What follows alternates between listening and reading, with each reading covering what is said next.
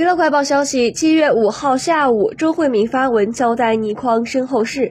她称：“尊奉遗训，不设仪式，不发布文，一切从简。遗体已于七月五号移往歌连城角火葬场火化。女儿倪慧，儿子倪震，媳妇周慧敏锦起。”据悉，著名作家倪匡因癌症于七月三号中午逝世，享年九十岁。他创作的科幻小说家传户晓，其中《卫斯理》是他最得意的名作之一。倪匡与金庸、黄沾和蔡澜并称为香港四大才子。